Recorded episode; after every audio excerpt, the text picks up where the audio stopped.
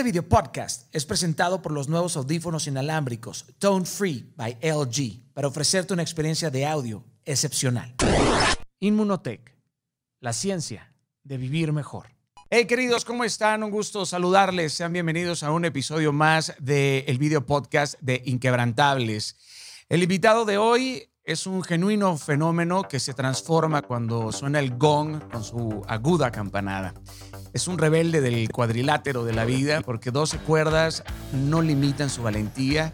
Todo México ha visto las espinas que tienen los puños y que le injertaba a sus contrincantes. Su patria conoce sus heridas, no es de barro, tiene el mentón de piedra, es de roca maciza. La honra viene en sus genes, la gloria en sus guantes. Nunca se rinde, este es un hombre de knockouts. Nació boxeador, vive como ícono y morirá como la leyenda que es. Es el boxeador con más peleas de título mundial, 37 para ser exactos. Se mantuvo oficialmente invicto durante 13 años, 11 meses y 24 días. Campeón de tres categorías, superpluma, liviano y welter. Un alien en la pelea a media distancia. Sonorense en cuerpo, sinaloense en el alma, mexicano hasta las entrañas. Podrá discutirse que alguien de su misma generación pegaba más fuerte que él, pero la suma de todos los factores terminan haciéndolo el más grande de todos. Y es que alcanzar la gloria, afrontar el crepúsculo, y cuando parecía que las adicciones lo iban a conducir a la inevitable agonía, se reinventó, resurgió y volvió a ser el campeón de la vida. Ocupa el Olimpo junto a los grandes del pugilismo. Él es el emperador del boxeo mexicano. Mi querido amigo Julio César Chávez. Bienvenido. Bienvenido Julio, ¿cómo estás?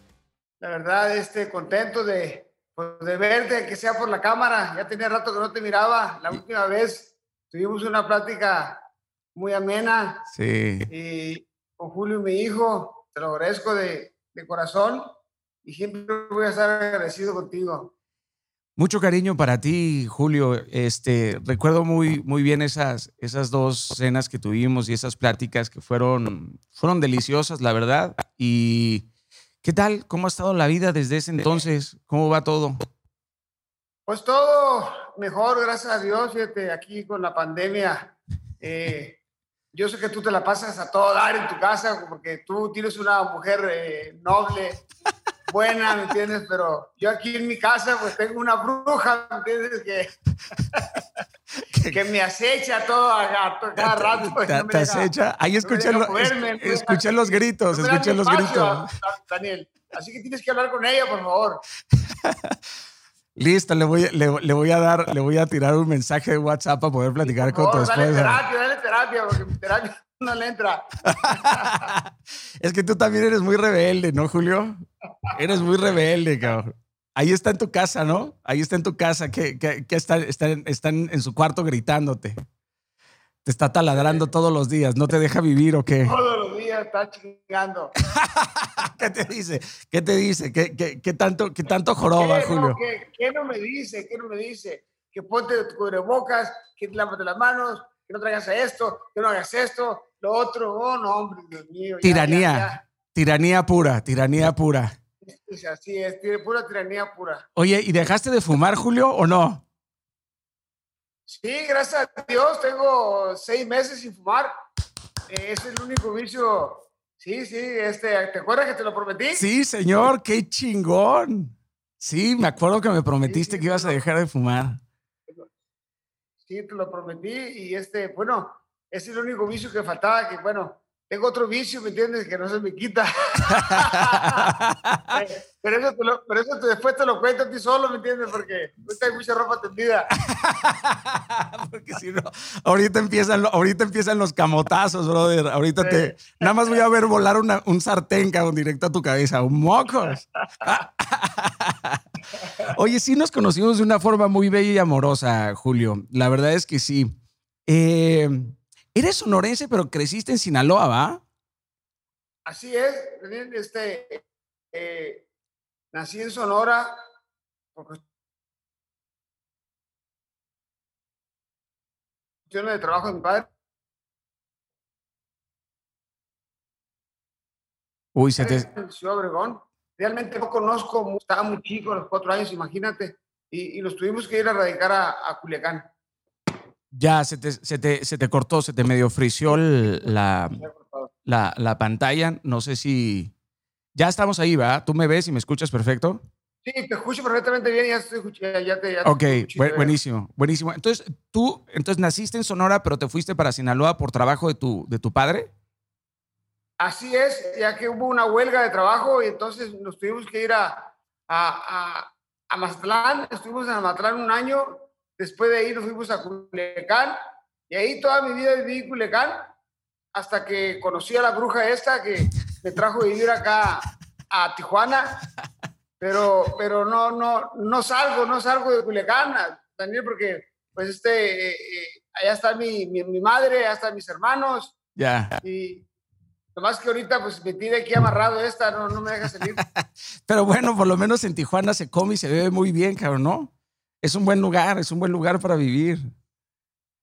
Pues sí, pero mi, mi arraigo, mi, mi, mis cimientos están en Culiacán, ¿me entiendes? Allá es donde me la, me la paso mucho mejor. Pero está muy caliente Culiacán ahorita, Julio.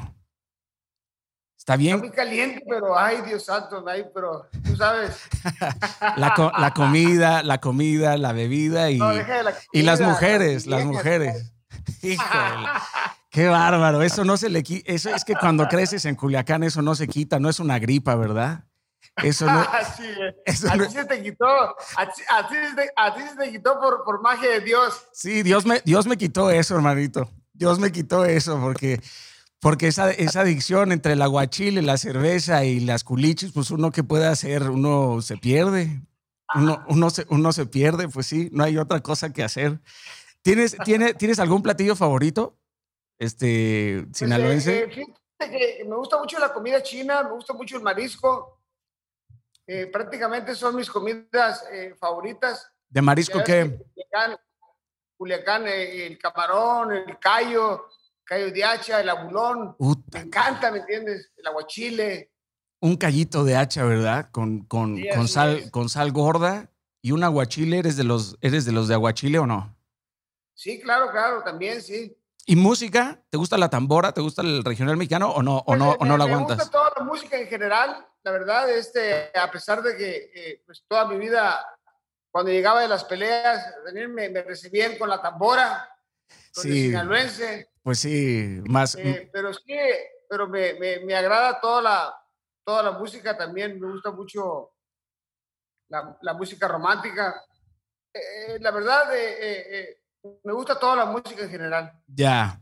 Y aparte los sonorenses y los sinaloenses hablan igual, ¿no? Los dos decimos morros, los dos decimos pinche morro, vamos a pistear, hazme un paro, voy con mis compas, hablamos igualito.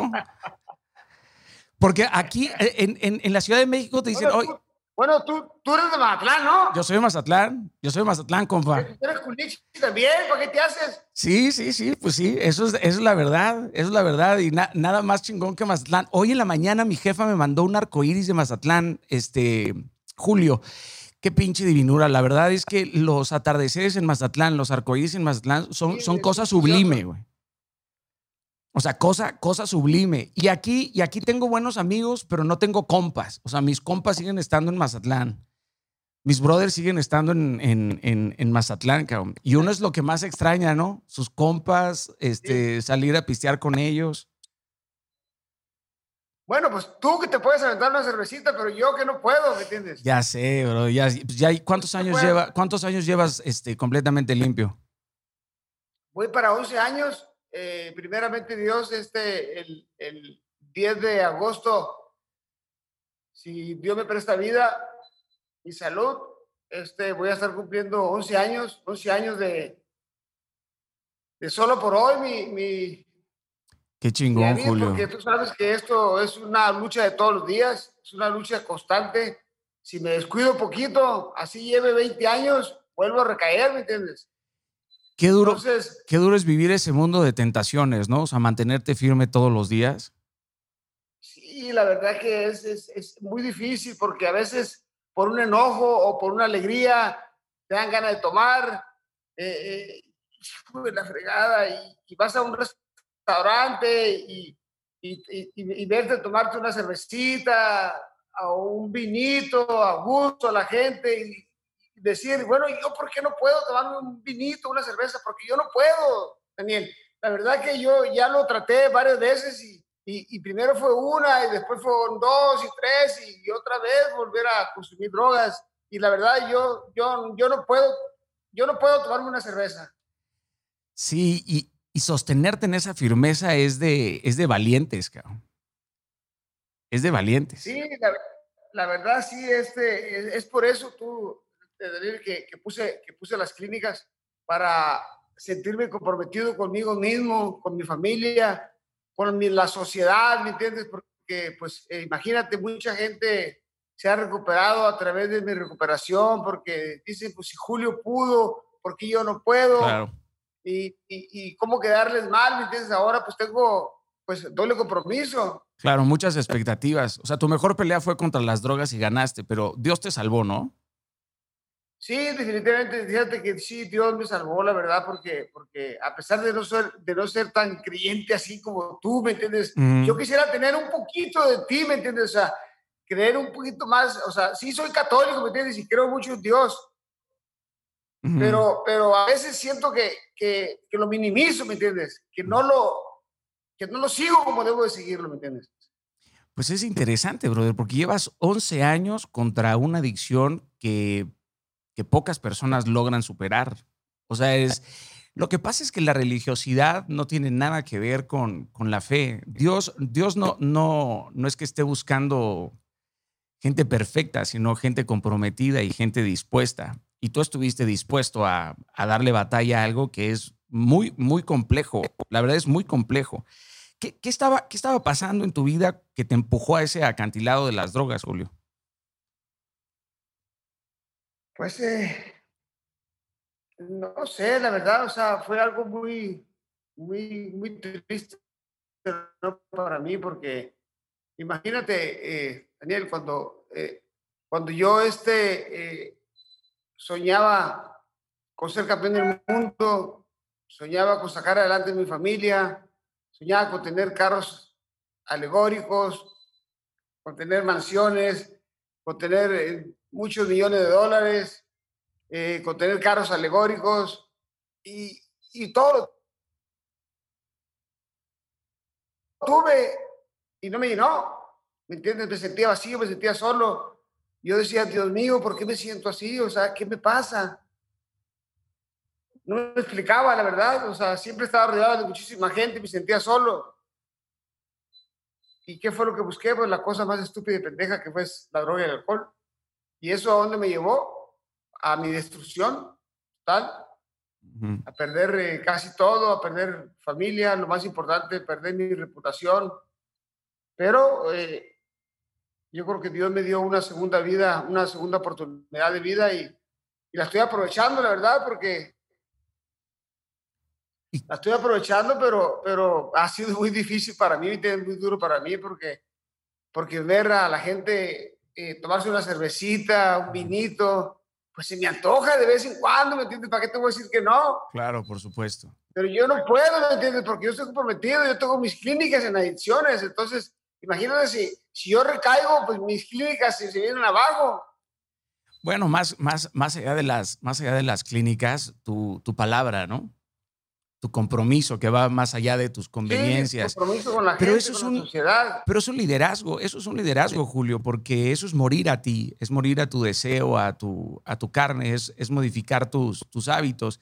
Y por supuesto, estamos atascados de, de tentaciones y de estímulos diarios, ¿no? con los cuales tenemos que, vivir y aparte, y aparte levantarnos ante ellos. ¿Crees que ese quebrantamiento era necesario en tu vida? Yo creo que sí, la verdad sí, para, para, para valorar lo que, lo, que, lo que tenía, por lo que luché, ¿me entiendes? Y después, eh, eh, a causa de, de, de mi edición, pues me valía madre, con todo respeto, ¿me entiendes? Porque Imagínate, Daniel, este, tenía una mansión, es lo que yo quería, tener una mansión. Imagínate. Pero, no, pero no te cabía tu vacío ahí, cabrón. Sí, pero espérate. ¿Y sabes dónde dormía? Dormía en, el cuarto de los trabajadores. O sea, tenía ocho recámaras, alberca y todo, y, todo, y me llevaba encerrado, drogándome día y noche en un cuartito de los trabajadores, todo cochino, todo mugroso. Entonces, pues decía, me dijo Dios, a ver, a ver, a ver, a ver, cabrón, ¿qué estás haciendo? O sea, estás echando tu vida al, al basurero. Pedí lo que me, lo que me, lo que me, lo que, lo que me pedías en tu sueño, lo lograste y, lo, y, lo estás, y no lo estás valorando, pues te lo voy a quitar.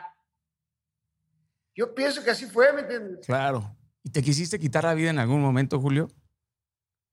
Sí, sí, sí, eso fue lo más, lo más eh, triste y doloroso. Sí, porque imagínate, me había dejado mi señora, me había demandado mi señora porque la golpeaba y yo era un drogadicto. Me había demandado Hacienda, ¿me entiendes? Me había demandado Don King. O sea. Un caos, cabrón. Era un caos. Mi codo estaba podrido, ya no podía pelear. ¿Por qué? no, ya, Dios mío, ya no puedo más. ¿Cómo que estaba podrido tu codo, O sea, que me operaron mi codo. O sea, porque jugué vencidas y, se, me, se me rompió el, el, el, el, huesito de aquí y nunca me lo curé. Y me operaron y, y, nunca, me, y nunca me recuperé porque me llevaba tomando y drogando. ¿Y cómo fue ese momento? Entonces, entonces dije yo, Dios mío, ya no puedo más. O sea, ya me demandó mi señora, salió en el periódico, en la televisión, que Julio, drogadito, alcohólico y le golpeador de mujeres. No, me sentí muy, me sentí muy lastimado, ¿me O sea, ya no tenía caso vivir y, y sí, le jalé la pistola. Afortunadamente, gracias a Dios, el tercer tiro, mi cuñado, pues me la arrebató pero sí. O sea, tú, tú tenías una pistola, le, le, jalaste dos veces y no traía bala. Y jalaste la tercera vez y apareció tu cuñado. Apareció mi cuñado y, el tiro me pasó, me, me, rozó la cabeza. No, brother, eso está, eso está, eso está muy denso. Por supuesto, por supuesto que Dios metió la mano. Eso me queda, me queda clarísimo. Las, drogas han arrasado con cientos de deportistas, pero no, no fue tu caso. Digo, gracias a Dios. ¿Cambiarías ese día de primer consumo ahora que comprendes que es parte de tu propósito? O sea, si, si tuvieras... No, fíjate que no, no cambiaría nada, Daniel, porque, como te digo, yo creo que Dios me dio esa oportunidad, ¿me entiendes? De salvar vidas, de ayudar a otra gente, ¿me entiendes? Yo creo que Dios me tenía... Eh, pues me tenía preparado otra, otro trabajo más, ¿entiendes? Claro, Aparte mucho. de, de, boxeador, yo creo que eh, me tenía preparado pues algo, algo más bonito, ¿me entiendes? Que es ayudar a la gente que tiene el mismo problema que yo, que sí se puede. Por supuesto. Se puede vivir sin alcohol y sin drogas. ¿Y, ¿Y, estas clínicas de rehabilitación hace cuánto que las abriste? Ya hace ocho años. ¿Cuántas tienes?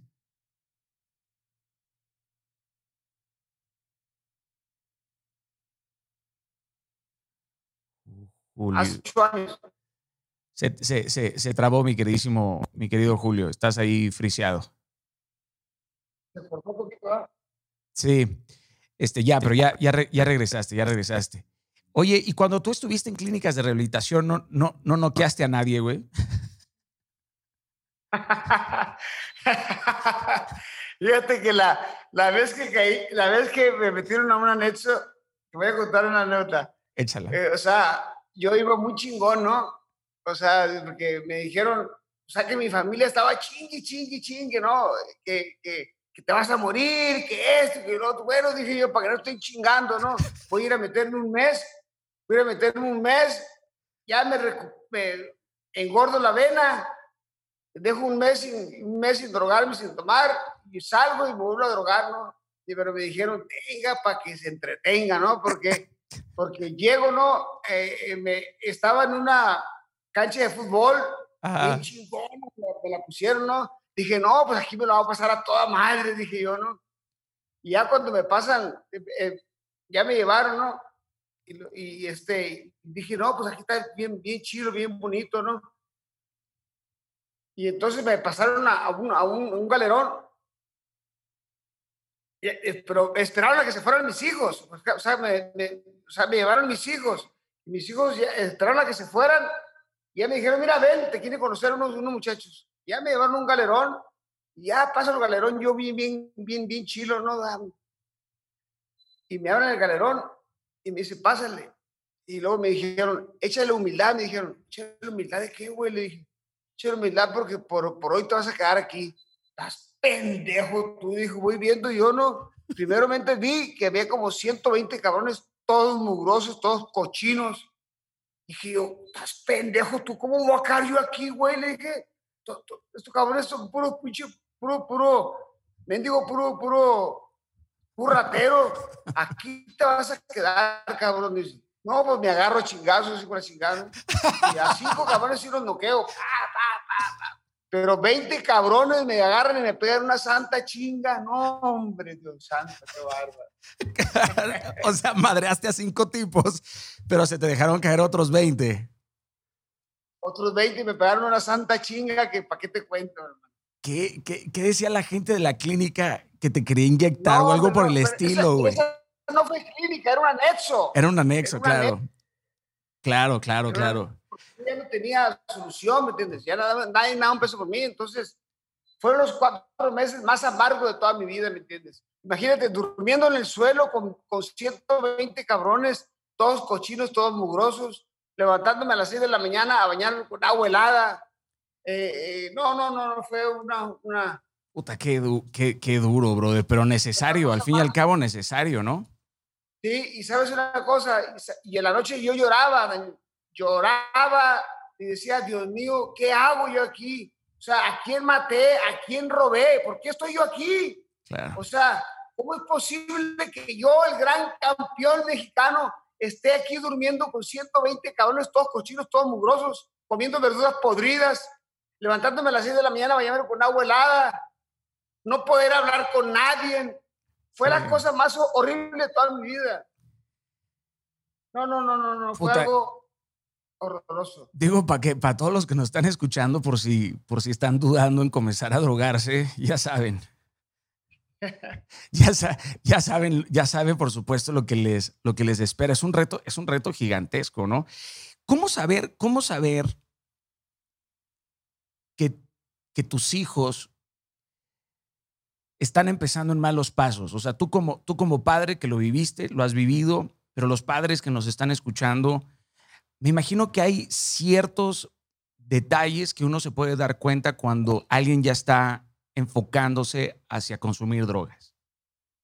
No, pues es, muy fácil, tú, eh, es muy fácil porque, porque, pues, uno se da cuenta rápidamente, ¿me entiendes? Cuando los hijos andan mal. Yo he tenido que meter a Julio, he tenido que meter a Omar, a Nicole, pues he tenido que meter a la clínica, ¿eh? Con el dolor de mi corazón, pero los he tenido que, que este, encerrar varios, meses, varios meses y afortunadamente a veces eh, las cosas han salido bien y a veces han vuelto otra vez y así andan, ¿me entiendes? Pero, pero gracias a Dios ahorita todo está, todo está bien.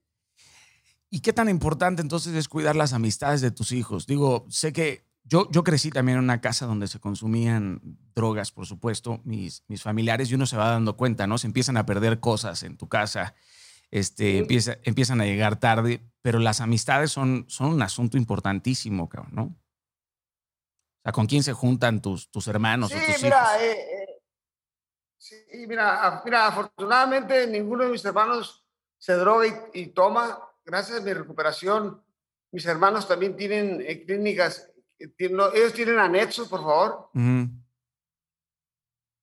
Tienen anexos. Eh, mis hijos, eh, eh, pues afortunadamente, gracias a Dios, ahí van tú, Daniel, no, te digo que, que, que, esté de todo bien, ¿me entiendes? Porque siempre va a haber problemas, pero ahorita Nicole y, y Cristian están aquí en mi casa, muy bien, gracias a Dios. Julio, pues le gusta hacer sus pendejadas, sus, sus, TikToks, sube, sube, muchos videos de muchas pendejadas y todo eso, pero pues, es su forma de ser, ¿me entiendes? Y, yo en eso no me meto, ¿me entiendes? Mientras él esté bien, eh, eh, eh, él, mientras él esté bien en, en, no usar drogas, nada de eso, Lo demás, lo demás te vale madres. Mira, Julio, esta, esta, esta sociedad te quiere aceptar tal y como no eres. Esa es la verdad de las cosas. O sea, la gente tiene una expectativa de ti y piensan que tienes que ser de cierta forma. Y la gente que es, que es fuera del ordinario suele generar demasiado, demasiado conflicto a la sociedad ordinaria. Y bueno, pues esa es su personalidad, su identidad. Y bueno, pues a quien no le guste que le dé un follow, ¿no? Y uno siempre va a tener que eh, estar lidiando con las expectativas del, del, público y más ahora con las redes sociales en que se han convertido en una, en una pinche tiranía que todo el mundo, al parecer nos han dado la capacidad de juzgar a todos menos a nosotros mismos. Entonces, yo, yo eso de las redes sociales ya no me las compro, agradezco, es, un, es, es, es la plataforma en donde tengo la oportunidad de, de, de enviar mi mensaje pero uno es lo que Dios dice que somos, no lo que la sociedad dice que, que, somos, ¿no? Y eso es lo que uno que hay, hay, hay, que aprender. Y creo que tú tienes un reto gigantesco como, como padre. ¿Cuál crees que ha sido el más grande reto que, que tienes como padre? Hijo de la fregada, pues eh, eh, mira, eh, mi reto, mi reto como padre es, es yo creo que el de todos, ¿no? Es, es que sus hijos sean algo de bien, para la sociedad, ¿me entiendes? Que, que no se metan en drogas, que, que, les vaya bien en su, en su vida en su vida privada, en su trabajo. Yo siempre he estado al pendiente de, de, Julio, de Omar, ¿me entiendes? Porque ellos tienen su profesión, ellos quisieron, quisieron ser boxeadores, no quisieron estudiar. Y entonces yo lo único que les pedía era que se prepararan bien, que no se desvelaran, que no tomaran, que no se drogaran.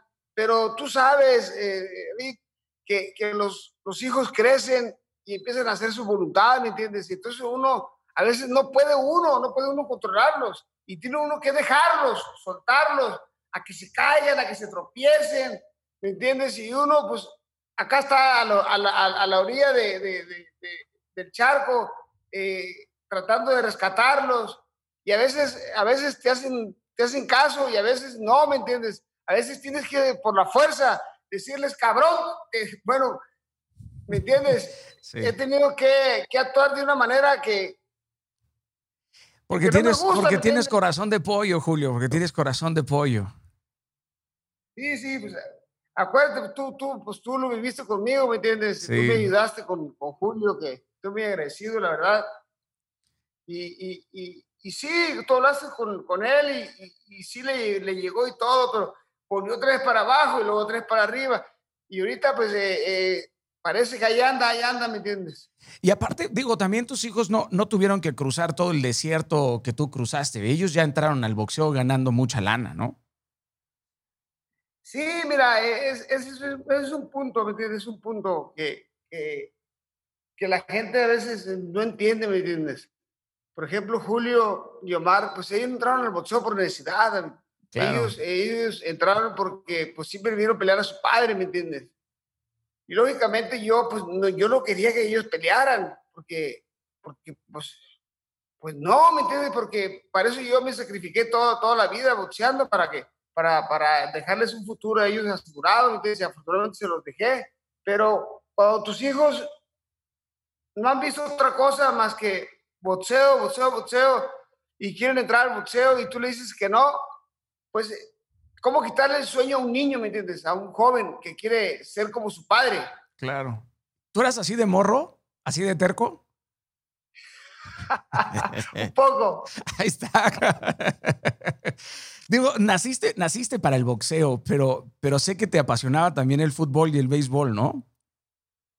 Sí, así es. Mira, yo, yo estuve seleccionado en fútbol, en béisbol, eh, yo la primera vez que fui a un nacional, fíjate, es cosa increíble.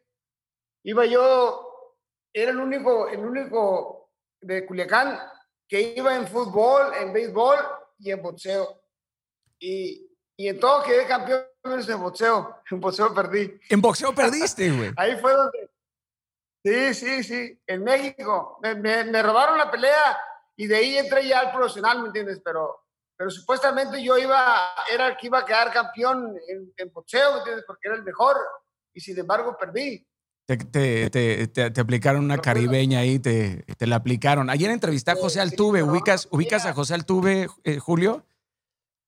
José, Altuve, ayer lo entrevisté. Ayer Ah, lo pues, entrevisté. a- a- él eh, hace, hace como, sí, como, como- como unos ocho meses hablé con él.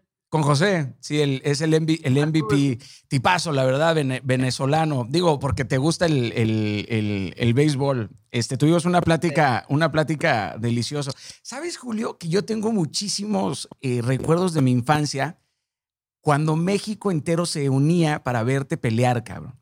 O sea, todos peleábamos contigo y usábamos la cinta roja. Era cuando valía la pena pagar el pay-per-view. O sea, valía la pena pagar el pay-per-view para verte a ti, a ti pelear. ¿Cómo surgió esa madre, esta cinta roja? La que usabas. Madre. Fíjate, te voy a decir cómo surgió. Lo que pasa es que cuando peleé con Edwin Rosario, era un puertorriqueño, su mamá, con todo respeto, era, hacía brujería. Ah, qué la ch- Ok. Entonces Eddie Mafuz me dijo a mí, sí, sí, la verdad, Eddie Mafuz me dijo a mí que tenían mi foto en una bandeja con hielo y que me estaban haciendo brujería y que me pusiera la cinta roja, que me pusiera una cinta roja para ahuyentar los malos espíritus. ¿Por qué? Porque, porque cuando me pusiera la cinta roja, ahí eh, Edwin Rosario se iba a asustar. Y yo, la verdad, pues, yo no le creí. Dije, no, estás loco tú, yo cómo soy con esa pendejada aquí, la cinta roja ahí, la gente se va a reír de mí, la gente se va a burlar de mí. Dije, no, no, vete a la chingada, no, no quiero, no quiero. El caso que me convenció, me la puse. Y, y yo no sé si gané por la cinta roja o gané porque era mejor que Edwin Rosario. Entonces yo, yo siento que gané porque era mejor que Edwin Rosario. Pues sí. Pero como la, pero como la cinta pues se hizo famosa, me la seguí poniendo porque me pagaban. ¿Entiendes? O sea, te pagaban porque ya te ponían patrocinadores. Imagínate, me pagaban medio millón de dólares por ponérmela, pues entonces me la ponía. No, pues aviénteme una cinta roja también, brother. Pues sí. Así como no te lo ibas a poner. Oye, ¿cómo te enteraste de tu primer, eh, o sea, de que, de que te invitaban a tu primer campeonato? Fue, fue en, el, en, en los ochentas eso, ¿no? Contra, contra Sabache Martínez. 84. Bueno, Ajá. mira, eh, yo recuerdo que yo andaba, pues andaba de caliente, ¿me entiendes? O sea, de caliente en el sentido de que, de que andaba de novio con, con Amalia, mi primera esposa. Ajá. Entonces yo, yo radicaba acá en Tijuana y me fui a Culiacán. Yo ya la conocía a ella. Yo ya Ajá. la conocía de vista. Iba yo al gimnasio y pasé, pasé por ahí y la vi y le invité a, a- a- a- dije, ¿qué es esa muchacha tan, tan bonita, tan, tan buena, está bien buena mi vieja, con todo respeto? Eh, y fue ese mismo día que me dieron, me dieron la noticia de que iba a pelear por el campeonato del mundo. Y ese mismo día me la robé, ¿me entiendes? O sea, ¿te la, te la, te la llevaste? Sí, sí. Fue el día que me dieron la noticia por- de, de- de pelear por el campeonato del mundo. Y, ga- y ganaste cuando regresaste, te recibieron como medio millón de personas en Culiacán, ¿no? Sí, ha sido el recibimiento más grande de la historia en, en Sinaloa. Sí, pues cómo no. Sí, y de ahí, de ahí, pues ya se hizo, se hizo, se hizo costumbre, gracias a Dios. ¿Cuánto ganaste por esa pelea, Julio? ¿Te acuerdas? Fíjate que eh, lo, lo más que yo había ganado, Daniel, eran 2.500 dólares. Y cuando peleé por el campeonato, recuerdo que me dijo, vas a ganar 3,000 dólares. Y la primera defensa vas a, si, si, si ganas el campeonato, la primera defensa vas a ganar 100 mil dólares. O sea, o sea, a ver, es que se, se trabó, se trabó un poco, te, te friseaste, Julio. O sea, por la primera, por, por, sí, sí, aquí ya te, aquí ya estás, estás completamente friseado. Completa, completamente friseado. A ver si nos, si nos echan, si nos echan la mano por ahí. ¿Por qué? Ahí está. A ver, me estabas diciendo, te robaste, te robaste a tu morra, habías ganado Simón. 2.500 dólares y, Sí. y te dijeron que ibas a ganar 15 mil dólares No, 30 mil dólares. a 30 mil dólares. Por el campeonato del mundo. Y luego Mira, 100 mil. y luego, si, me coronaba campeón del mundo, iba a ganar 100 mil dólares. Dije yo, Venga su madre, 100 mil dólares, imagínate, con, esa, con eso me retiro la chingada, ya no vuelvo a pelear nunca más. Con eso una pinche bodega entera de abulón, aguachile, callo de hacha, cerveza y estoy listo para retirarme. Fíjate, yo pensaba hacer solamente una defensa, pero qué cosas me tenía preparado Dios, ¿no? Sí. Lo que es el destino. Sí, Julio. Ahora soy, como tú lo acabas de decir, soy el boxeador eh, con más defensas en, en, en historia del boxeo mundial. Sí, Qué increíble, ¿no?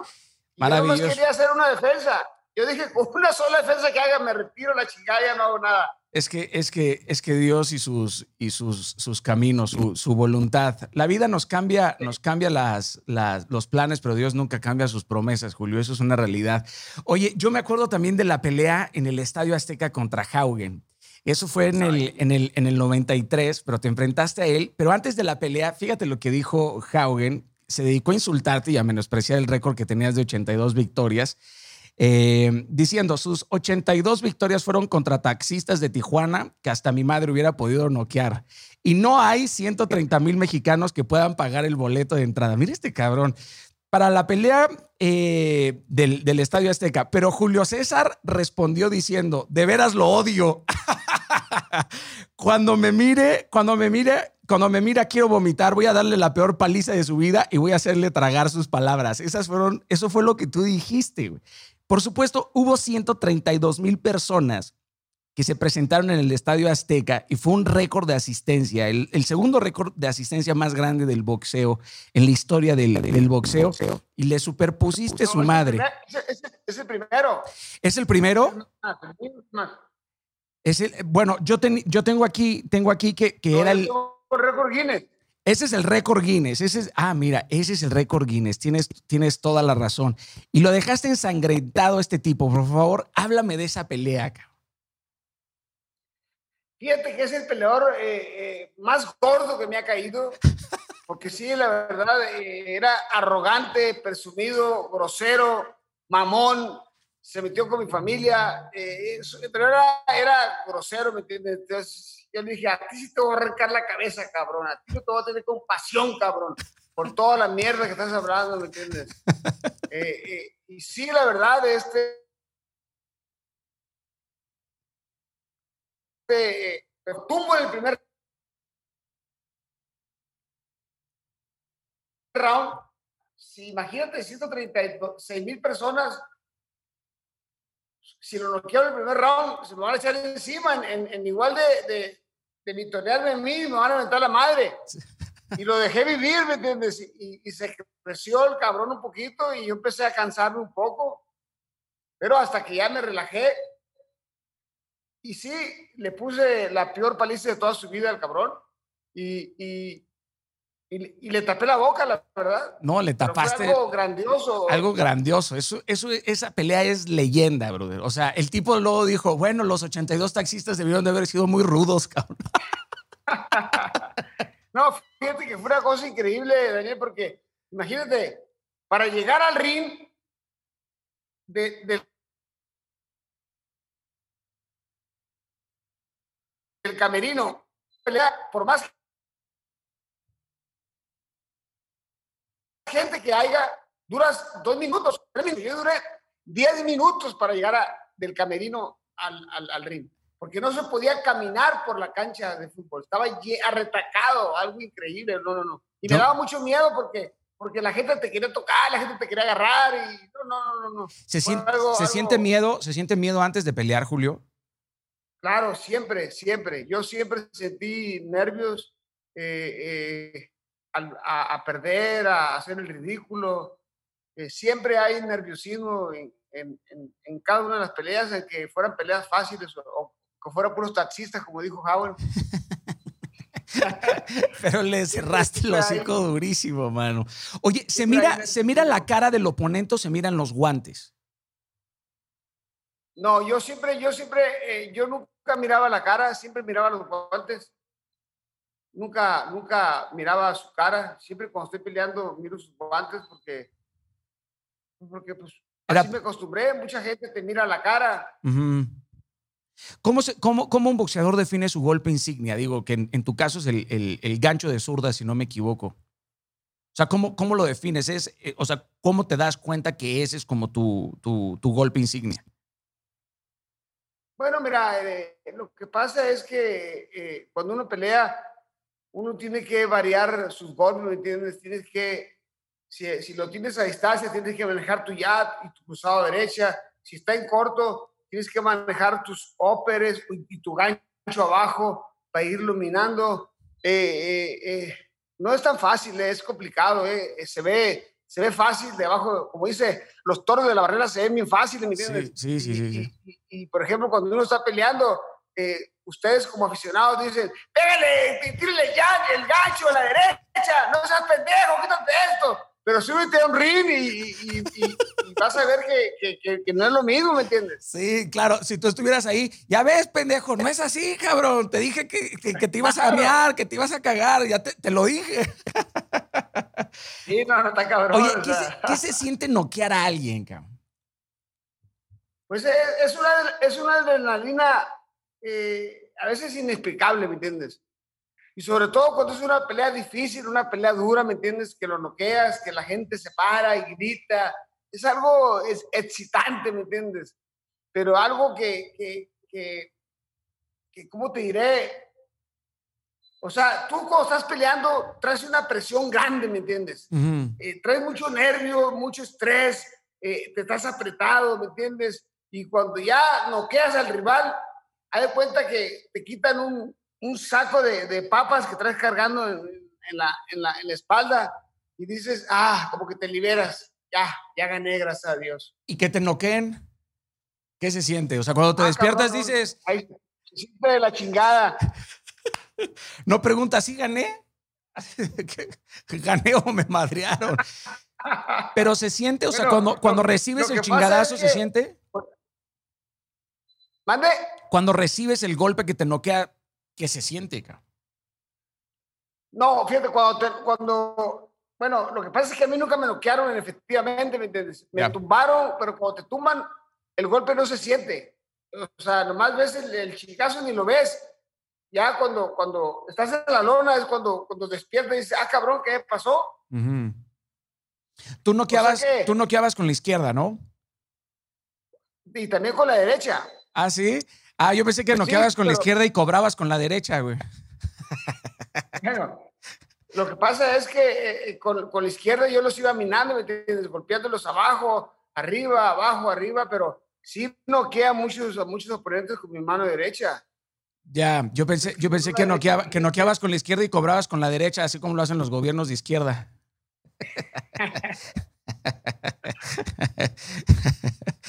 ¿Se siente rabia en el ring o es algo racional? Sí, como te digo, cuando un peleador te ofende, te lastima, te insulta, por ejemplo, con Howden me caía gordo el cabrón, ¿me entiendes? Y, y sí estaba enojado, ¿me entiendes? Pero pues, pues, también me pasó con Edwin Rosario. Eh, o sea, cuando un peleador te cae gordo, es malo subir enojado a pelear, ¿me entiendes? Porque te cansas muy rápido. Ese es, ese es lo que yo tenía, ¿me entiendes? Cuando yo subía enojado a pelear, me cansaba, ¿me entiendes? Porque subes muy presionado. Por ejemplo, con Greg Howell, eh, en los, del segundo o tercer round, me cansé. Dije, ¿cómo? Ay, cabrón, este cabrón ya lo tumbé, estuve a punto de noquearlo y me, y me voy a... Me,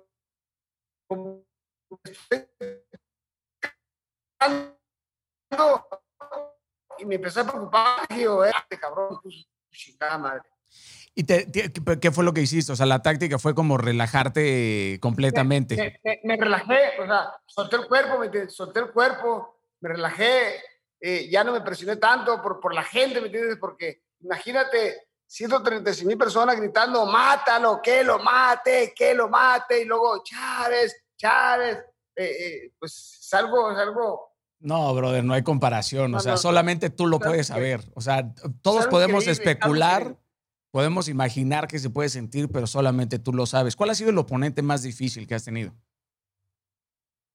Eh, mi vieja.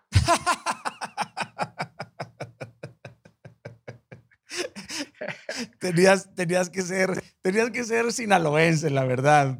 Naciste, naciste en Sonora, pero eso es muy sinaloense, cabrón. Mi vieja dice. ¿Cuál es? Aquí me, meto, aquí me meto unos tiros todos los días. necesito, que venga, necesito que me rescates, cabrón. Ven, ¿cuándo vas a venir?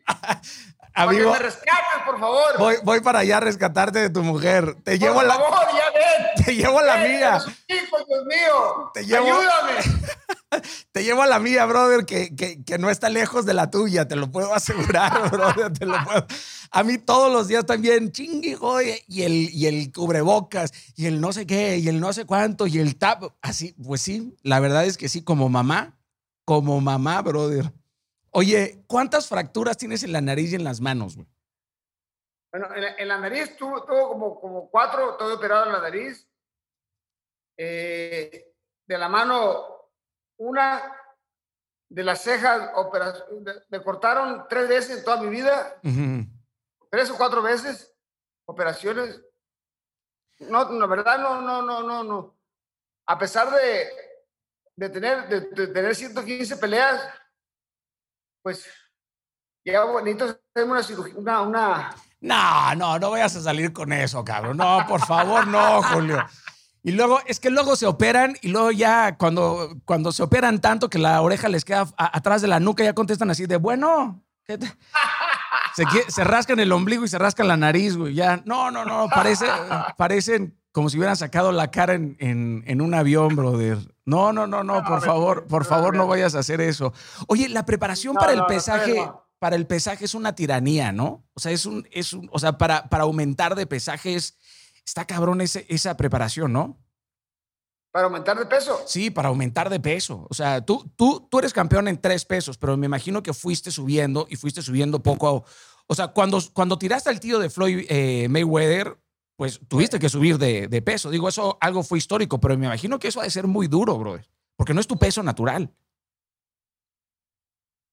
Bueno, mira, eh, eh, lo que pasa es que, mira, yo batallaba cuando fui campeón superpluma, eran 59 kilos. Yo batallaba mucho para, para el peso. Ya en mis últimas peleas, Daniel, era cosa increíble, ¿eh? Duraba dos días sin comer y sin tomar agua. Y ya no podía ir dar el peso. Muchas veces me subía a, a, este, a, pesarme sin el calzón, bichi, todo bichi. Ah, te subiste bichi. Bueno, para la gente que no sabe qué es bichi, en pelotas, a caballo, en bolas. En pelotas. En pelotas. en, pelotas. ¿Y, cuál era el problema? ¿Cuál, ¿Qué era lo que más pesaba? ¿Qué era lo que más pesaba? ¿Lo, lo que se veía bichi? ya estamos, son dos sinaloenses tomando cerveza y ya esto ya no se convirtió en una entrevista, bro, ya esto ya es una conversación. fíjate, lo, que pasa, fíjate, lo que pasa es que, que eh, yo ya no daba el peso, o sea, bateaba mucho para, para, para, para, para dar el peso, ya me deshidrataba demasiado, entonces eh, duraba dos días sin tomar agua, sin comer, y es por eso que tuve que subir de peso. Sí, el subir de peso a veces eh, es contraproducente porque los rivales ya son más fuertes, eh, pegan más duro, ¿me entiendes? Eh, y, es, es difícil, es difícil. Pero tiene que ser de músculo lo que... y sobre todo en, mi época. Lo que subes... en mi época, ¿sabes por qué? Porque en mi época no había esas cosas mágicas que, hacen, que hay ahora, ¿me entiendes? Que, que te ponen bien mamadito, bien mamadito, como tú comprenderás, ¿me entiendes? Y, claro, claro, es, es eh, pero tienes que subir de músculo. O, digo, porque subir de peso, puta, para eso soy un campeón yo, ¿no? Nada más no vas al baño y ya con lo que guardas en la bodega, pues con eso, ¿no? Te tapas y listo, cabrón. Tres kilos de calabaza en el estómago. lo, que pasa es que ahora hay mucho, ¿cómo? Glutebrol, ¿cómo se dice? ¿Qué es una sustancia para, hacer, para hacerte subir o qué? Sí, Jorge, ¿cómo se llama ese para subir de peso? Para subir de peso, ¿cómo se llama? Tortilla. ¿Cómo?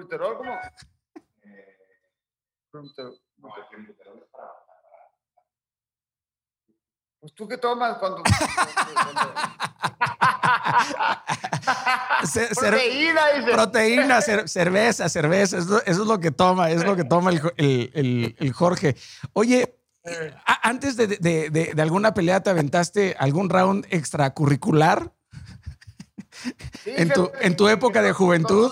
Dos, veces.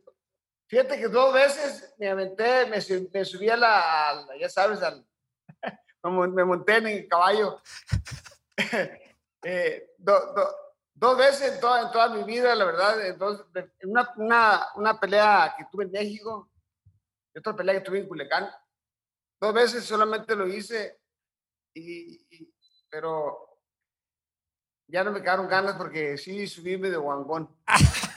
o sea, o sea después, después de aventarte la del salto del tigre en el, en el camerino, te subiste al ring y subiste este, flácido.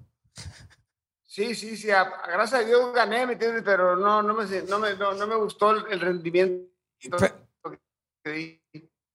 ¿Cuánto, ¿Cuánto duraste en esos rounds, Julio?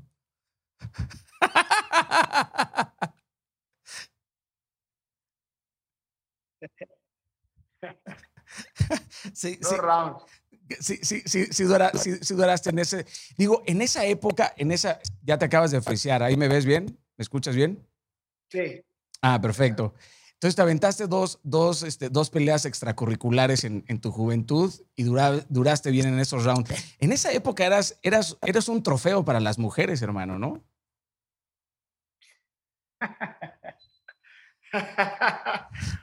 bueno, mira, eh, pues tuve, tuve mis, mis, mis, mis, varias canitas al aire por ahí, ¿no?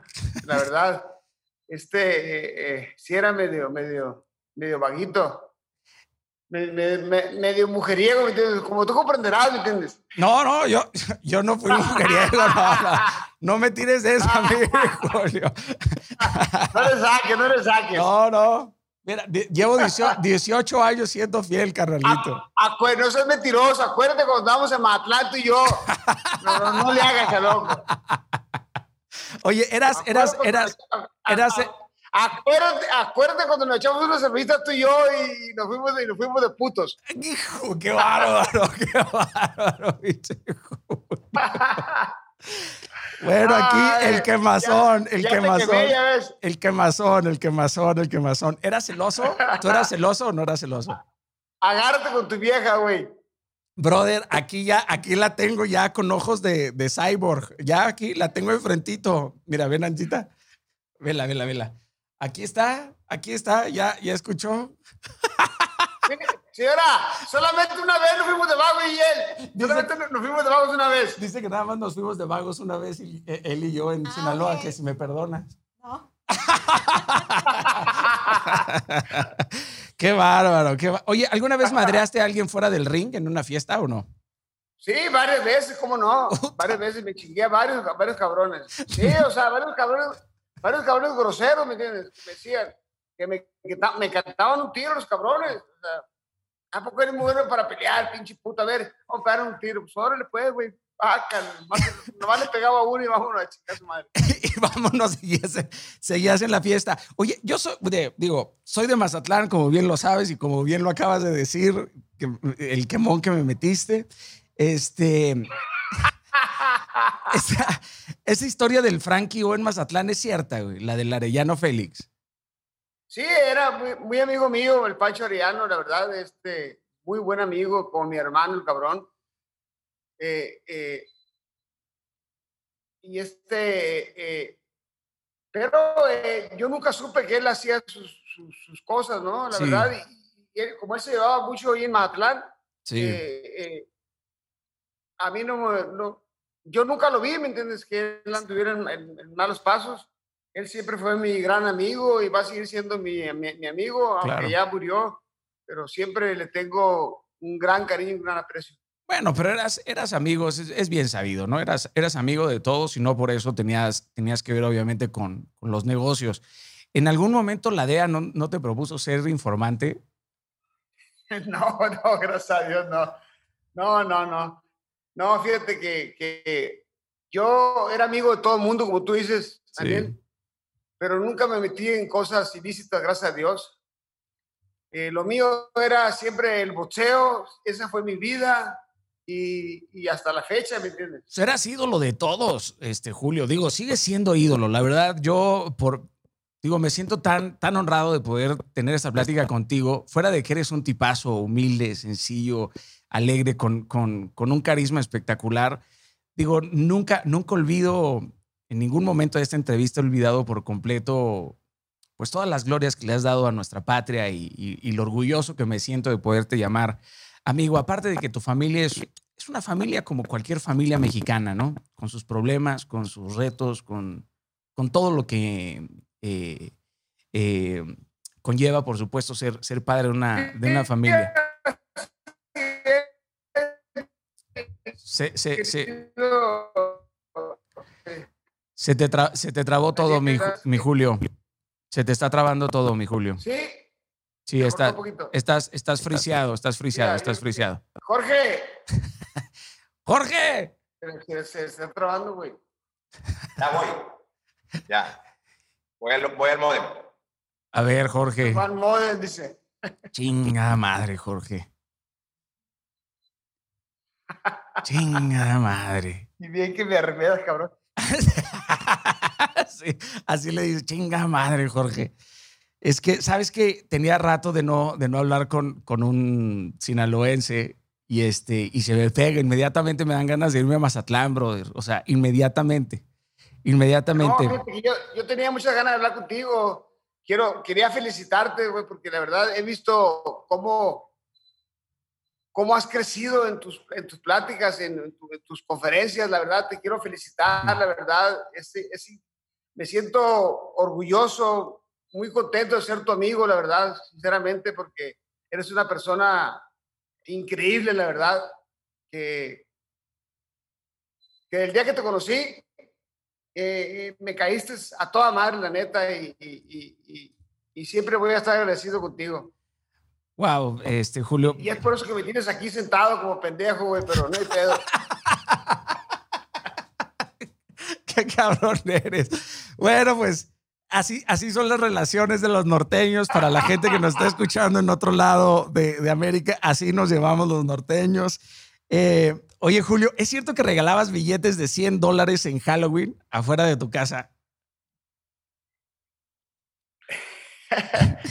Sí, fíjate que, fíjate que, siempre fui muy agradecido con, con Dios, fíjate, porque eh, afortunadamente, gracias a Dios, fíjate, eh, en la época mía gané muchísimo dinero y, y, y, y sí llegaba a Culiacán con 200, 300 mil dólares eh, de Las Vegas y sí me iba a las colonias a repartirlo, la verdad. Eh, llenaba, llenaba también dos trailers de, despensas, ponía a todos mis amigos, a todos, a todos los Chicago que traía, los ponía a hacer despensas y llenábamos llenábamos dos trailers y nos íbamos a las colonias. Me llevaba 100 mil dólares y le repartía todos 100 dólares a la gente y su despensa. Es eh, una locura, ¿me entiendes? Pinche Floyd Mayweather te copia, ya. Sabemos que es un copión. que la inspiración de Floyd Mayweather fue Julio César Chávez, que se, se, la, se la pellizca. Primero, primero, fuiste, primero fuiste tú. Oye, le ganaste la demanda a Don King. Digo, lo demandaron los más grandes a Don King, ¿no? Mohamed Ali, Tyson, Sugar Ray, Leonard Foreman, Roberto Durán, Wilfredo Benítez, todos los demandaron. ¿Tú le ganaste a, Don King la demanda? Sí, claro que sí, se la gané. Se la gané porque pues yo fui este testigo de Estados Unidos, ya que lo que pasa es que, mira, eh, cuando yo tuve problemas con Don King, eh, yo iba a pelear en Las Vegas pero desafortunadamente en un entrenamiento antes de la pelea me cortaron en la ceja y no pude pelear. Y entonces Don King cobró un seguro de 600 mil dólares y dijo que me los había dado a mí, al fisco. Wow. Y el fisco me lo quiso cobrar a mí. Y digo yo, a ver, a ver, ¿por qué me, están, ¿por qué me quieren cobrar esto? Entonces ahí se hizo un problemón. Y a Don King ya lo traían, ya lo traían, eh, lo traían en chinga. Y, y, y, y, se, dio cuenta el fisco, Hacienda, de que Don King había mentido. Entonces me hicieron testigo de Don King. Y sí testifiqué en contra de él. Tyson, Tyson dijo que era la peor persona que había conocido en su vida, o sea, que era un tipo despreciable. Bueno, mira, eh, eh, la verdad no tengo nada que reprocharle ahorita a Don King, la verdad, porque de una u otra forma hicimos grandes cosas, la verdad, estoy agradecido con él. Ya. Efectivamente, lógicamente, hubiera ganado muchísimo más dinero con otro promotor, pero, es, pero él ha sido el promotor, el mejor promotor del mundo, la verdad. Sabía vender las peleas, sabía cómo promocionar, promocionar las peleas. Eh, lógicamente, como yo no hablaba inglés, mm. pues, pues, me chingó muchas veces, ¿me entiendes? Claro. Oye, ¿sufriste racismo alguna vez en Estados Unidos? No, gracias a Dios no, fíjate, gracias a Dios no, porque los americanos siempre me han tratado muy bien, me conocen muy bien y a donde quiera que voy, eh, por ejemplo, tengo muchas, tengo muchas este, eh, llaves de la ciudad de Estados Unidos, de casi todo, de todas las repúblicas de Estados Unidos, tengo llaves donde los eh, invitaban a que me daban la llave de la ciudad, casi de todos Estados Unidos. Tengo como 14, 15 llaves de Estados Unidos. Madres. Oye, vi una foto tuya con Ali, parecía que hablaban. ¿Qué te decía en esa foto? Fíjate que lo conocí allá en, en, en, en, Ohio. Yo traía a Julio, mi hijo, muy chiquito, y recuerdo que Julio, que agarró Don Quina a Julio, mi hijo, y, y lo estaba cargando, y entonces Julio lo orinó, y, dice, y dice, dice este Mohamed Ali, oh, shit, man, esto va a ser campeón del mundo, dice. O sea, o sea, por lo menos, por lo menos Julio podría poner en su biografía, yo mié a Mohamed Ali. Punto. Así es. Sí, sí, fíjate que, que lo mió y, dijo, dijo este Mohamed Ali que iba a ser campeón del mundo. Después de ahí nos fuimos a, a mi entrenamiento, yo que yo, ya que yo me estaba preparando para pelear con Silvio Ramírez ahí en Ohio, en, la casa de Don King. Y fue Mohamed Ali a, a mi entrenamiento y me estaba ahí este, viendo entrenar y fue lo que me dijo, me dijo, qué bueno que no eres de mi peso, me dijo, porque si no, hubiera estado cabrón pelear contigo. Wow, brother. Qué historia. No, y, y, lo que yo le respondí, pues qué bueno que tú tampoco fuiste de mi peso, porque estás muy grandote, cabrón, porque si no te hubieras pegado una chinga. Nos hubiéramos agarrado una hipermadriza, ¿no? En ese, en ese momento. Oye, no me puedo imaginar todos los invitados inolvidables en tus peleas. Digo, Tyson, Ali, Stallone, pero ¿qué, qué otros que la mayoría de las personas no sepan? Bueno, mira, es que... Eh, Iban muchos artistas mexicanos, todos los artistas mexicanos, los más famosos. Eh, en Estados Unidos, eh, pues todos los artistas eh, también, o sea, no, no, no, no, es, era, era, era una locura, una locura, una locura, era increíble. La verdad, darte nombres así, no, no, no acabo todo. No, no, acabarías, no acabarías nunca. Julio, el boxeo no admite tibiezas ni medias tintas el triunfo de alguna otra forma exige entrega, sacrificio y concentración total. ¿Un boxeador de medio tiempo está condenado a ser un boxeador mediocre? ¿Un boxeador que no entrena de lunes a domingo realmente puede llegar al lugar a donde tú llegaste? No, no, definitivamente no. No, eh, eh, tú sabes que el boxeo no se juega. Mira, en el boxeo cuando uno cuando uno se sube a, un ring, uno no sabe, no sabe uno si va a bajar vivo o muerto. Es por eso que uno, uno se debe de preparar a conciencia para cada una de las peleas, ¿me entiendes? Porque por el rival, por más, por más pendejo que sea, con todo respeto, o, más fácil que, que, se vea, un golpe, un mal golpe, puede, puede acabar con tu, con tu vida, con tu carrera. Eh, eh, un mal golpe en la cabeza puede pegar un y bajar mucho de peso también. No se juega. Y es por eso que yo eh, siempre he estado preocupado estoy preocupado por mis hijos porque yo sé el riesgo que se, que se, que se corre arriba de un ring. Yo sé que a veces uno se sube eh, sin entrenar y paga uno las consecuencias. Ahora el, el boxeo ¿Crees que ya no es una pelea por el prestigio del deporte como lo era en tu, en tu época, ni por el reconocimiento de la gente? Ahora todo es un asunto publicitario, ¿no? ¿Qué, opinión tienes sobre esto? Bueno, mira, los tiempos cambian, definitivamente los tiempos cambian. Ahora las redes sociales, como tú dices, es increíble, ¿me entiendes? Eh, la mercadotecnia, eh, todo ha cambiado, ¿me entiendes? lógicamente, el ser campeón mundial ahora y, y en la era mía, lógicamente era más difícil ser campeón mundial en la era mía. ¿Por qué? Porque ahí peleabas los mejores con los mejores. Y peleabas el campeón con el retador. Ahora no, ahora hay más mercadotecnia, ¿me entiendes? Ahora eh, eh, eh, escoges a los rivales,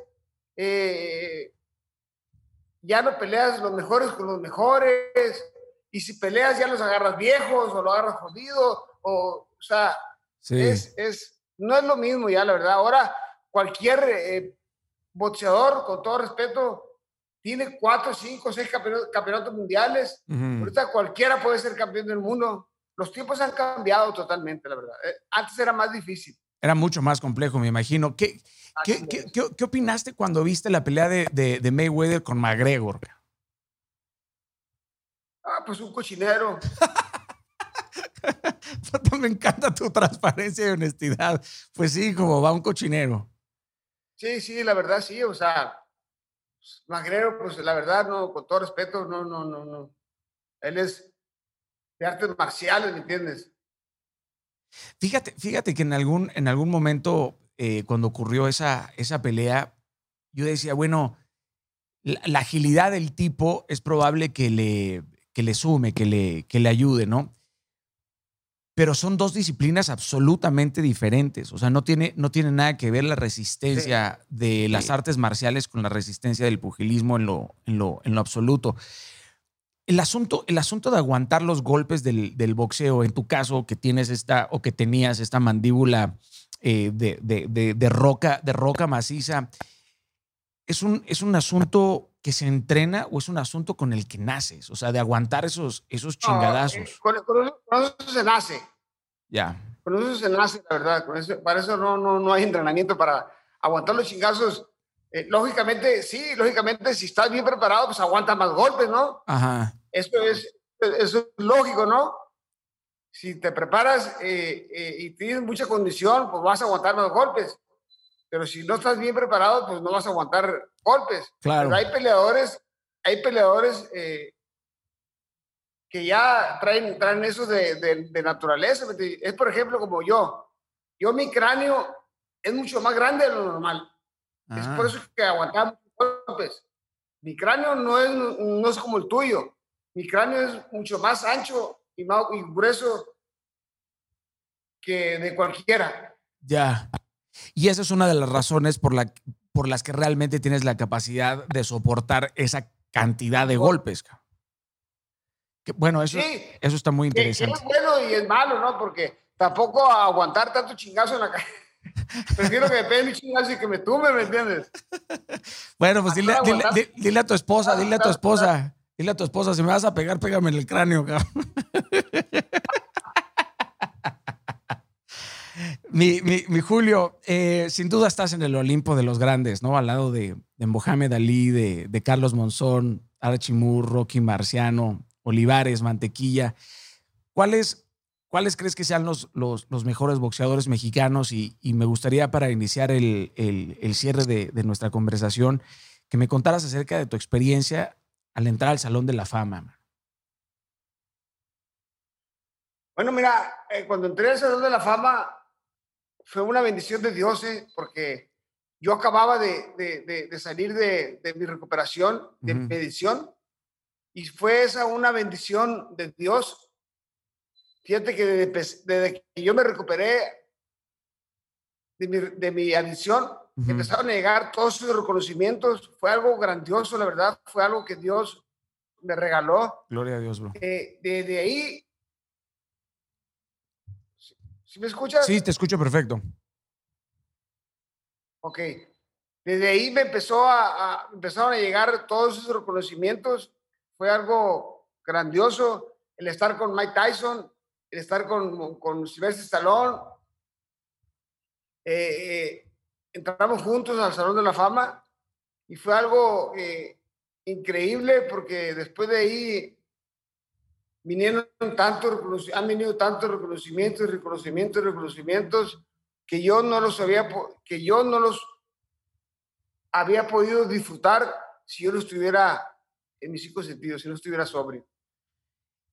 claro, me, me, me, puedo imaginar que, que, todo este legado que has construido alrededor de tu vida, con todos estos altibajos, digo, conquistando cumbres y, y también resurgiendo del, del, crepúsculo, por así decirlo, Julio, después de tantas peleas, después de tantos éxitos, ¿qué te hace falta por conseguir? O sea, ¿cuál, ¿qué es lo que te mantiene hambriento? ¿Qué es lo que te mantiene hoy?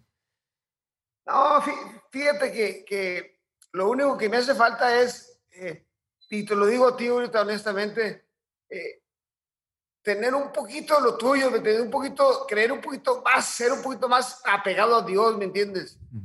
Para, para no ser tan, tan, ay, tan rejo. Tengo tanta, mucho cochinero aquí en la cabeza, ¿me entiendes? Entonces, necesito ser más creyente en Dios, ¿me entiendes? Para, para ser más feliz, ¿me entiendes? Estar más tranquilo conmigo Dios te ama tal y como eres, Julio. Tal y como eres. Él te hizo, Él te creó tal y como eres. Por supuesto que uno comienza a ser una nueva criatura cuando comienza a seguir a, a Cristo de una, forma, de una forma profunda, pero seguimos siendo barro moldeados por un alfarero. O sea, lo que Dios empieza con nosotros lo termina. Él, él no es alguien que deja las cosas inconclusas. Y estoy seguro que este proceso, eh, yo quisiera tener tu firmeza, tu fortaleza. No, no, no puedo imaginarme lo que es luchar, por supuesto, con todo lo que tú has eh, luchado. Y estoy seguro que, que Dios está no, no nada más orgulloso de ti. Sé que al final de la vida cuando llegues a su presencia te va a decir, estoy orgulloso de ti, has cambiado la vida de miles de personas, has impactado la vida de miles de personas, salvaste a millones de jóvenes que ni siquiera los conociste ni sabes sus nombres, pero tu historia y tu vida los transformó y los llevó hacia un camino que los llevó hacia los pies de Dios. Entonces, puedes estar seguro que has hecho un grandioso trabajo, Julio. Eres un hombre honesto, eres un hombre genuino, un hombre trabajador eh, con todos tus defectos, como todos los tenemos, por supuesto, pero es un hombre generoso, genuino, que eso es un precio muy alto a, pagar, es el precio de la, dignidad humana. Y estoy seguro que Dios seguirá transformando tu, corazón como el, de, como el de tu familia y el reto que tienes delante con, tus hijos este, y como, como el líder de, esa familia eh, seguirá, seguirá mejorando. Y lo más hermoso que tienes el amor de una patria entera, ¿sabes? De una nación entera. Y a pesar de todos los errores o las equivocaciones que puedas eh, haber tenido, la misericordia de Dios es buena todos los días. Y yo te lo digo como mexicano, no creo que haya un solo mexicano en el mundo entero que, que no te quiera y que no, que no estés en sus, en sus oraciones. Así que eh, gracias por lo que me dices, me honra, me honra muchísimo es un, es un costal de papas también en la, en, la, en la espalda cumplir con esas expectativas porque sé que tampoco soy, soy perfecto, sigo, sigo enfocándome en, cambiar, en, crecer y en servir. Mi pasión es servir, como ahora tu pasión es servir, ayudar con las clínicas, sacar a jóvenes, por supuesto, de, la, de la drogadicción. Este, yo tengo mi, mi proyecto social del cartel del bien, de que donde también saco jóvenes del narcotráfico, visito cárceles en donde voy y, llevo el mensaje y las, y las buenas nuevas.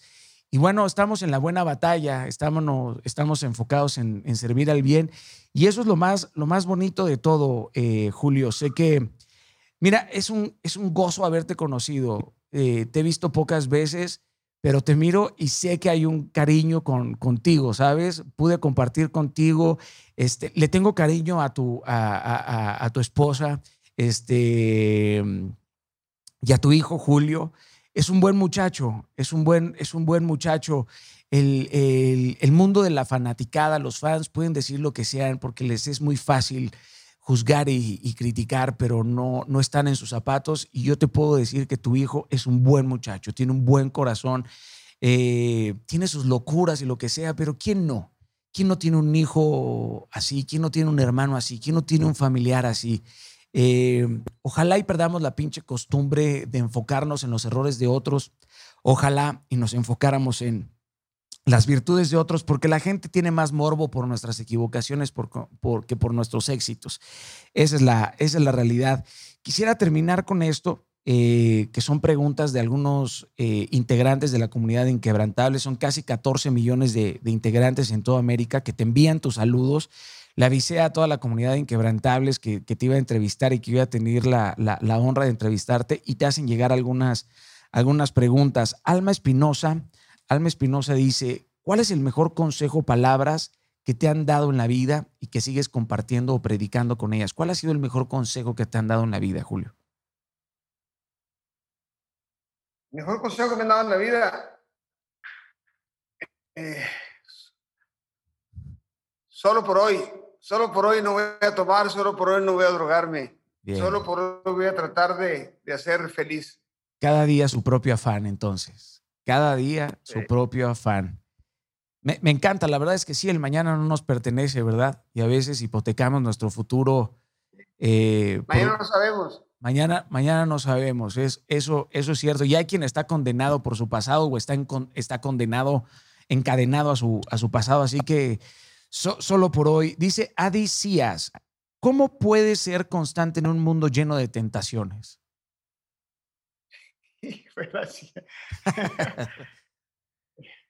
es que es, lo, que te digo, es, difícil, es difícil, pero no imposible, ¿me entiendes? Eh, por, eso, por eso yo vivo hoy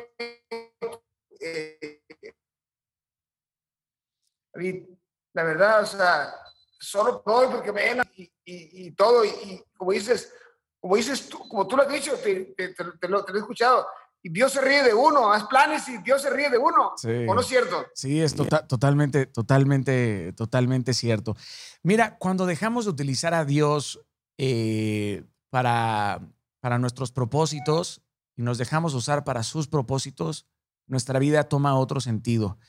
Amar a Dios es, es, la aventura más hermosa de esta vida. seguirlo es muy difícil, no seguirlo es diez veces más, pero seguir a Dios es muy, es muy complejo, es para, gente, es para gente valiente porque representa reglas, orden, disciplina, enfoque, amar a tus enemigos, perdonar, eh, dejar ir la venganza. Es, es, es de personas sofisticadas. Amar a Dios es de personas sofisticadas. Dice Javier Sosa, ¿es verdad que ya ibas cortado de la ceja cuando, cuando perdiste contra Whitaker? Con, De La Hoya. Con De La Hoya, perdón. Sí, sí, sí, cierto. Eh, eh, eh, faltaba una semana para pelea y, y, y, ahora mi último entrenamiento y con sparring, ah, un cortadón aquí en la ceja, me tuvieron que operar y así peleé, ¿me entiendes? Entonces fue, fue un castigo de Dios ahí porque yo no debía haber peleado así. ¿Te, te, subiste, ¿Te subiste alguna vez drogado a, a pelear? Eh, en, las últimas peleas sí. Ya en la última pelea sí. Hay una pelea, hay una pelea que, que, que, que en el doceavo round. ¿Estabas, estaba, estabas en, en, drogas en ese lugar? En no, esa no, no, ahí no, no, no, ahí no usaba droga todavía, gracias a Dios. Estaba yo en, el, en mi mero apogeo. En tu mero, en tu mero apogeo. Taylor, no, no, no. Ya, dice Iván Girón, ¿ya tienes a Cristo en tu corazón? ¿Estás seguro que el día que mueras vas al cielo? Ay, quién sabe, no, no creo. Porque hago muchas pendejadas aquí. Los putos se me han quitado. Qué bárbaro, Julio. No tienes. Estoy, estoy seguro. Por eso me quiero juntar contigo. Bueno, hermano, para que recibas a Cristo, estoy seguro que se te quita inmediata, inmediatamente. Bueno, tampoco es que lo recibes y, te convierte. Es que hay gente, hay gente que piensa que es, que es, que es así y, se enamoran de la, de la experiencia religiosa y, no, no es así de fácil. Es un, es un reto. Dice Ramón Arturo Ledesma Moreno. Yo, yo encantado de la vida, te, te invito a que recibas a Cristo, Julio, por supuesto que sí. Dice Ramón Arturo Ledesma Moreno, es la mejor decisión que vas a tomar en tu vida. Cuando recibes a Cristo es la mejor decisión que vas a tomar en tu vida. Cuando conoces a Cristo, brother, no te queda otra más que enamorarte de Él. Te dejas de enamorar de todo lo demás y te enamoras de Él perdidamente. Dice Ramón Arturo Ledesma, ¿qué sentiste cuando te diste cuenta que eras un mortal y no un tipo de Dios? ¿Cómo, cómo, cómo, cómo? Dice, ¿qué sentiste cuando te diste cuenta que eras un mortal? O sea, que si en algún momento te sentiste inmortal, o sea, si en algún momento de tu vida dijiste a mí todo el mundo me la pela. No, no, no, no, no, mentiras. Yo nunca me sentí inmortal. Yo siempre sentí y, y tenía conciencia de que podía Ya. ¿Entiendes? O sea, eso es normal, ¿entiendes? Porque vida es Ok, nos estamos dirigiendo a nuestras últimas tres preguntas. Dice Delvi, Delvi Tavares, ¿cuál fue la pelea más difícil y cómo la describes hoy? La pelea más difícil eh, fue con Medri Taylor. Eh, era una pelea muy complicada, muy difícil. Estaba peleando con un campeón olímpico, campeón del mundo, un peleador mucho más rápido que yo, mucho más fuerte que yo yo peleé a un ritmo que no era el mío, entonces en la pelea yo estaba perdiendo lo invicto, él también estaba invicto. Eh, fueron 12 rounds eh, difíciles, complicados, 10, 15. Mis golpes eran mucho más potentes, mucho más fuertes, pero era mucho más rápido. Y en ese doceavo round, faltando cuatro segundos, lo noqueo y esa ha sido la pelea más grande de toda mi carrera. Que cuatro segundos, brother. O sea, faltando cuatro segundos. Cuatro segundos. Y lo manda hasta la lona. Yo no me puedo imaginar el éxtasis que se siente de saber que faltan cuatro segundos y que terminaste de victoria en victoria. Puta, cabrón. Sí, no, fue algo, algo increíble, algo grandioso. Bueno, hemos llegado a nuestro final, Julio. Eh, te tengo una pregunta que, que te deja José Altuve a ti. Esta pregunta te la deja el, el MVP José Altuve. ¿Qué equipo de béisbol te gusta y cuál es tu jugador favorito de béisbol? ¿Cómo, cómo, cómo? José Altuve, el jugador de béisbol, te pregunta, ¿cuál es tu jugador favorito ¿Y cuál es tu equipo favorito? dile, que siempre he querido conocerlo. Eh, eh, eh, ya se lo dije. José Altuve es, es, increíble, ese, ese, canijo, es, es, es, es I believe it, I believe it. ¿Y tu equipo favorito de béisbol? Bueno, antes eran los Yankees, pero ahora son los Astros. Ah, que la chingada te voy a cambiar. Yo también ayer me declaré fan de los Astros. Ya, ya me fui con los Astros. Ya soy fan de los Astros de, de, Houston. Eh, ¿Qué va a decir tu epitafio, Julio? ¿Qué es lo que quieres que diga la, piedra, la piedra donde vas a estar enterrado? ¿Qué quieres que diga ahí? ¡Hay tiro! ¡Ah! ¡A huevo! ¡A huevo! ¡Hay tiro! ¡Hay tiro, putos! ¡Qué madre es la madriza que vas a poner! Bueno, mi Julio, ¿sabes qué? Ha sido una delicia, de verdad, una delicia compartir contigo. Si no nos vemos en el éxito, nos vemos en lo eterno. Te mando mi, mi, corazón, mis bendiciones, mi agradecimiento a ti, a tu equipo, a tu bella, hermosa esposa y a, y a tus hijos, de verdad. Muchísimas gracias. Y antes de irme, me gustaría que le dejaras una pregunta. No, quiero que me preguntes una cosa, que cuando vengas a Tijuana, me, hables, cabrón, para, vernos. Por supuesto que sí, carnal, pero por supuesto, pero por supuesto que sí, va a ser un placer compartir contigo, reírnos un muy buen rato. Pero me hablas, cabrón. Prometido, prometido, prometido. Dale, gracias. Prometido. Julio, Julio, antes, antes de que te vayas, Déjale una pregunta a mi siguiente invitado, por favor. No te voy a decir quién es, pero déjale la pregunta que quieras a mi siguiente invitado. Ok. La, la pregunta que le voy a dejar a tu invitado, dile, ¿quién para, para él, quién ha sido el mejor peleador de la historia? Mocos. Listo, con eso me despido de ti, Julio. Gracias, te mando un beso en el corazón y muchísimas gracias por... Gracias, un fuerte abrazo, hermano mío. Gracias, bye bye. George, muchas gracias, brother. Fuerte abrazo. Gracias, canal. bellísimo. Bye. Bye. Bueno, queridos, eh, la leyenda, la leyenda, la leyenda de, Julio César Chávez en, el video podcast de, Inquebrantables. Eh, la gocé, espero que la hayan disfrutado muchísimo como lo, como lo hice yo. Qué tipo tan genuino, tan humilde, tan, tan sencillo y al mismo tiempo tan, tan sofisticado y tan cavernícola. Eh, es pues un sueño también de, niño, que ustedes sepan que, esos sueños también se, cumplen, se, llevan, se, llevan, se llevan, por supuesto, a cabo. Eh, y espero que lo hayan disfrutado, que haya sido de, servicio y, de valor para, para ustedes. Y listo, con eso, con eso me despido. Si no nos vemos en el éxito, nos vemos en el eterno. Que Dios y mi amado Cristo les bendiga hoy, mañana y siempre. Inquebrantables, fuertes como la roca, inquebrantables como el diamante. Los nuevos audífonos inalámbricos de LG Tone Free ofrecen configuración de sonido personalizadas y desarrolladas por Meridian. El innovador estuche de carga compacto UV Nano de LG proporciona hasta una hora de tiempo de uso después de una carga de tan solo 5 minutos. Son los primeros en el mundo que pueden desinfectarse a sí mismos. Tone Free by LG. Inmunotech, la ciencia de vivir mejor.